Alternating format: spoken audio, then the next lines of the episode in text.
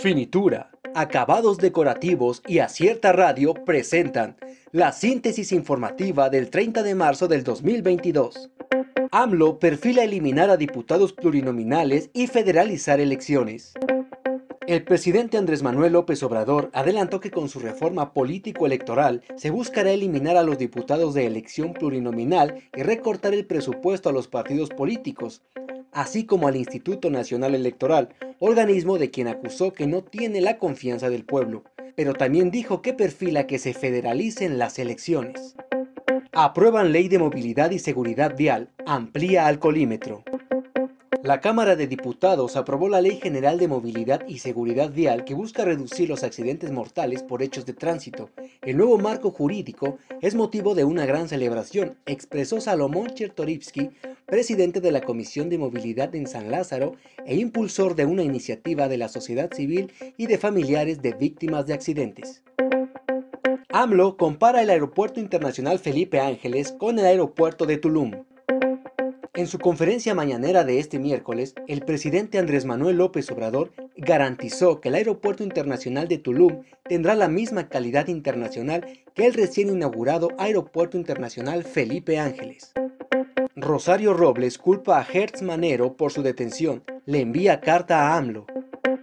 Rosario Robles, exsecretaria mexicana de Desarrollo Agrario, Territorial y Urbano, quien actualmente se encuentra detenida en el penal de Santa Marta, Acatitla, le envió una carta al presidente Andrés Manuel López Obrador, asegurando que el fiscal Alejandro Hertz Manero convenció al mandatario y al exconsejero jurídico de la presidencia, Julio Scherer, de que la única manera de llegar a peces más gordos era presionándome en la cárcel.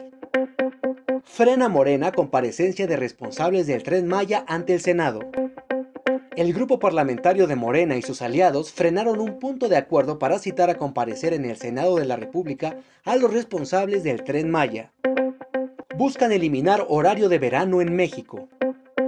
El horario de verano se realiza cada primer domingo de abril desde 1996 y consiste en ajustar el horario para aprovechar la luz natural. Sin embargo, este jueves podría eliminarse en México, pues se llevará a cabo un debate en el Congreso de la Unión por las propuestas que argumentan que afecta a la salud.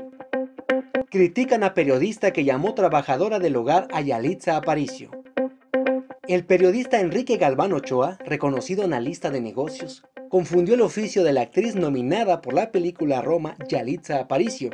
En una publicación del 29 de marzo, el columnista recordó que este 30 de marzo se conmemora el Día Internacional de las Trabajadoras del Hogar, por lo cual decidió celebrar a la originaria de la heroica ciudad de Trajiaco, Oaxaca. Renovallantas y Muelles de Oaxaca y Acierta Radio presentaron la síntesis informativa. Escúchanos el día de mañana con más información. Síguenos en las redes sociales como Acierta Oaxaca. Visita nuestra página web www.acierta.mx.